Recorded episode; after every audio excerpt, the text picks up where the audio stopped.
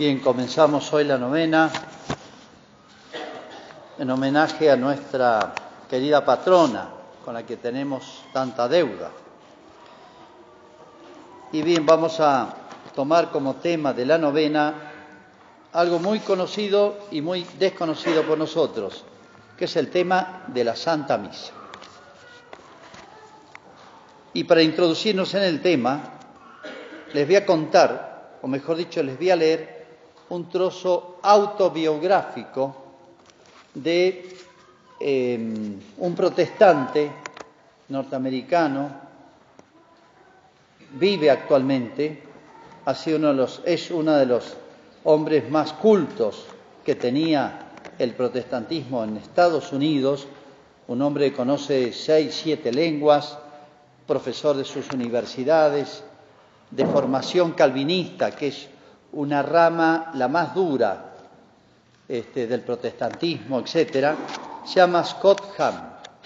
Él ya ha escrito muchos libros y él cuenta esto. Había escuchado hablar de la misa y hacía rato que estudiaba con mucha honestidad la Sagrada Escritura. Como saben ustedes, para todos los que nosotros llamamos protestantes, la Biblia el Antiguo Nuevo Testamento es casi la única referencia que hay para conocer las enseñanzas de Cristo. Nosotros decimos, está toda la tradición y está el magisterio que nos lo presenta.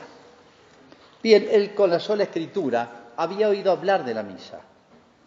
Dice él, era un gran estudioso, había estudiado la, la Sagrada Escritura en sus lenguas originales, era un tipo serio en griego y en hebreo, e incluso en arameo. Ustedes saben, en el Nuevo Testamento está todo escrito en griego. Para, para estudiarlo bien hay que estudiar esas lenguas. Fue a misa, a escondidas, dice. Allí estaba yo de incógnito, un ministro protestante de civil, de paisano. Me deslicé al fondo de una capilla católica para presenciar mi primera misa. Me había llevado hasta allí la curiosidad, nada más. Todavía no estaba seguro de que fuera una curiosidad sana siquiera. Estudiando los escritos de los primeros cristianos, que él había empezado a leer por curiosidad la historia de la Iglesia Católica, eh, encontraba muchas referencias a la liturgia, la Eucaristía, el sacrificio de la misa.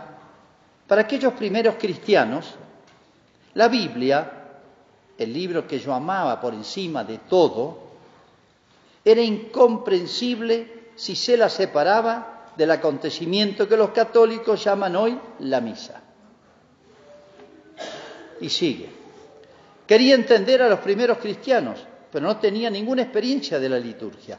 Así que me convencí para ir a ver como si se tratara de un ejercicio académico pero prometiéndome continuamente que no me arrodillaría ni tomaría parte alguna de ese acto de idolatría. Me senté en la oscuridad, en un banco de la parte de más atrás de aquella pequeña capilla. Delante de mí había un buen número de fieles, hombres y mujeres de todas las edades. Me impresionaron sus genuflexiones y su concentración en la oración. Entonces de pronto sonó una campana y todos se pusieron de pie mientras el sacerdote aparecía por una puerta junto al altar. Inseguro de mí, me quedé sentado.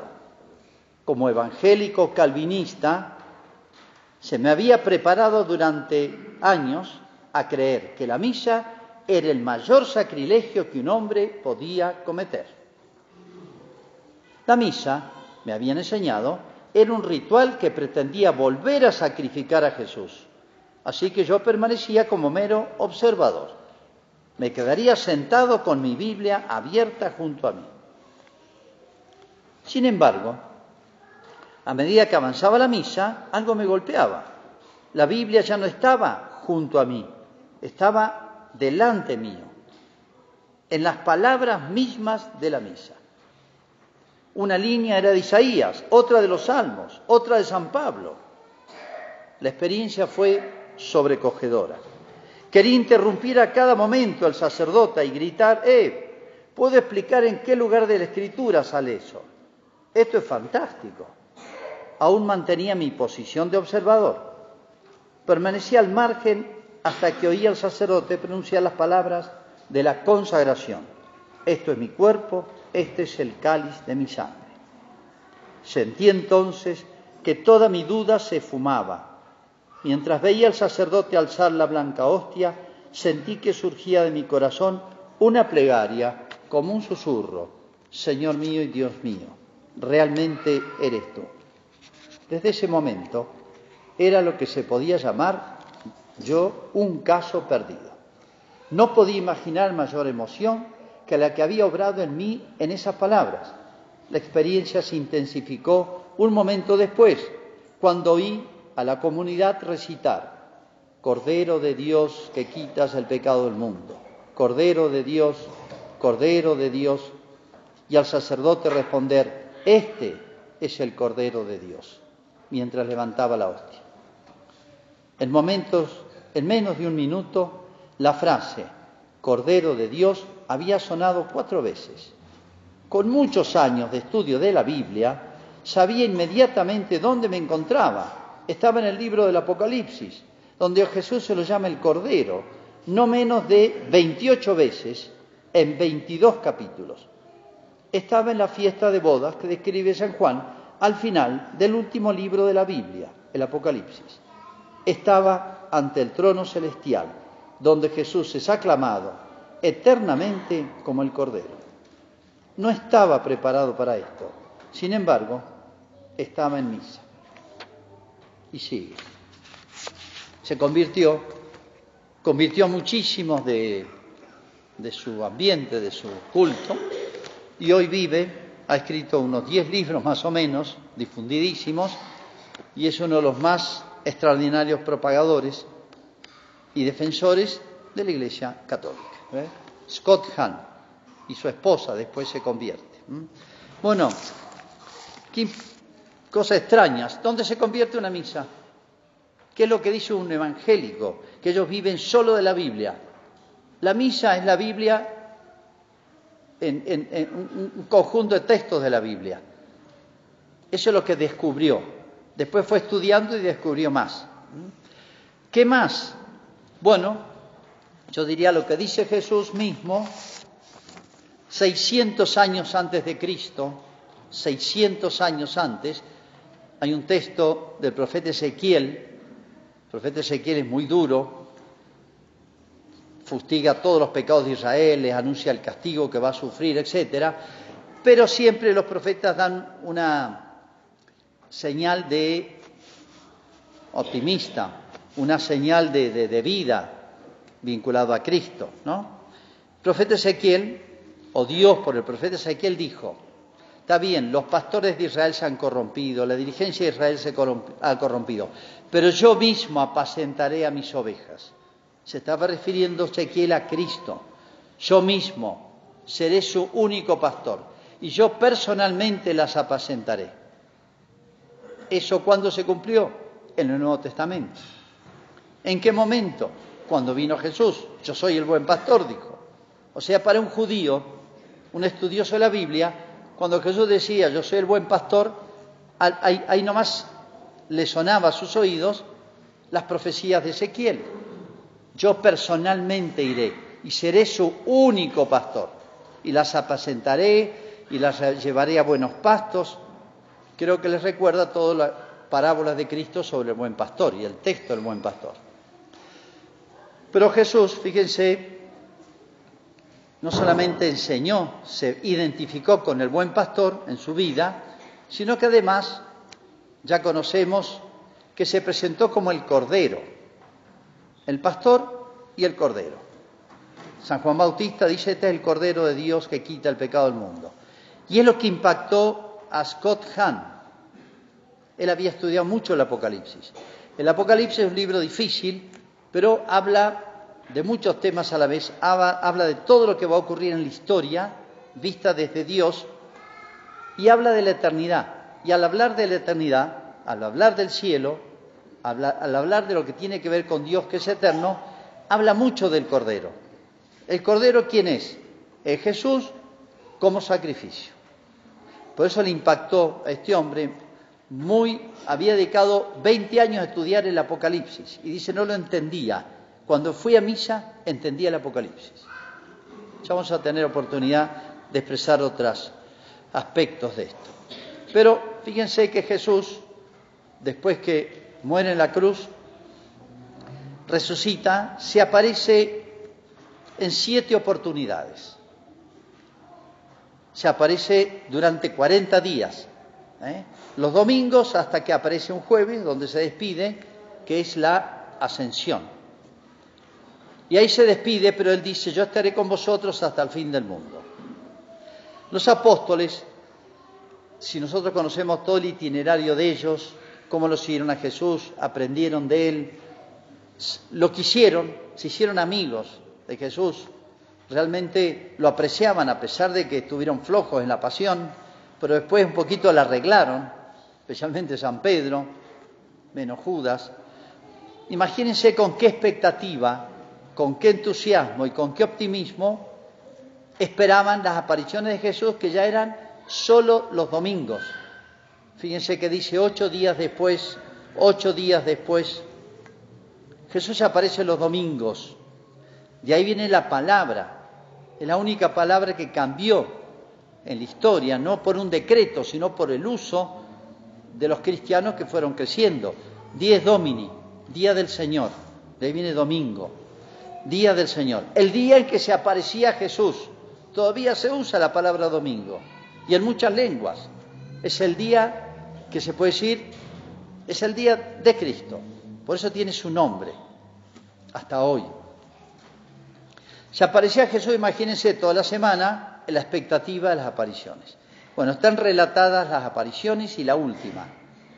Pero hasta que un día Cristo se despide y dice, no me, no me van a ver más. Pero le dice una frase misteriosa, yo estaré con vosotros hasta el fin del mundo. Y a su vez, en la última cena, días atrás, ya veremos este tema, les había dicho, esto es mi cuerpo, este es el cáliz de mi sangre, esto que impactó a Scott Ham. Y les había dicho también, hagan esto en memoria mía. Bueno, ya no está Jesús. Uno dice, ¿cómo lo habrán extrañado? ¿Cómo les habrá impactado la, la soledad de Jesús? Ya no está Jesús. Se apoyaban en Él, sus tres últimos años habían girado, habían dejado todo por él.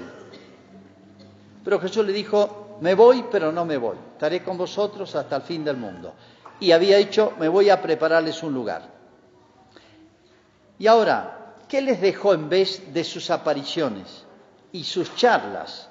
Porque no solamente se aparecía, hablaba con ellos, charlaban sobre el reino, les explicaba muchas cosas, y uno dice de tantas tantas preguntas que le harían, ¿no?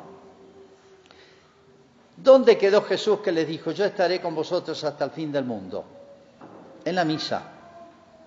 En otras palabras, para entender la misa hay que meterse en la cabeza y en el corazón de los apóstoles y de los primeros cristianos que sufrieron la muerte de Jesús y lo consideraban todo perdido, pero resucitó Jesús y se mostró más de un mes para que, muchos se cercioraran de ese hecho.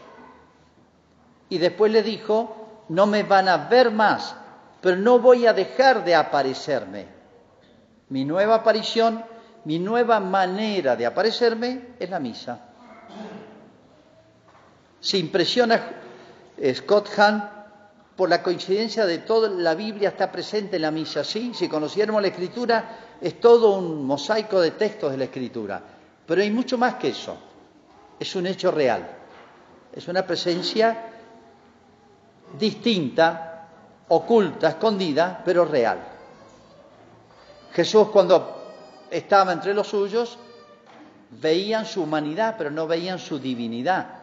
Nosotros no vemos ni, ni su divinidad ni su humanidad, pero sabemos que está ahí, por así decir, bajo las apariencias, bajo signos ya vamos a explicar los signos, desde los manteles, las luces y especialmente el sacerdote, el pan y el vino. Y muchas cosas más. Pero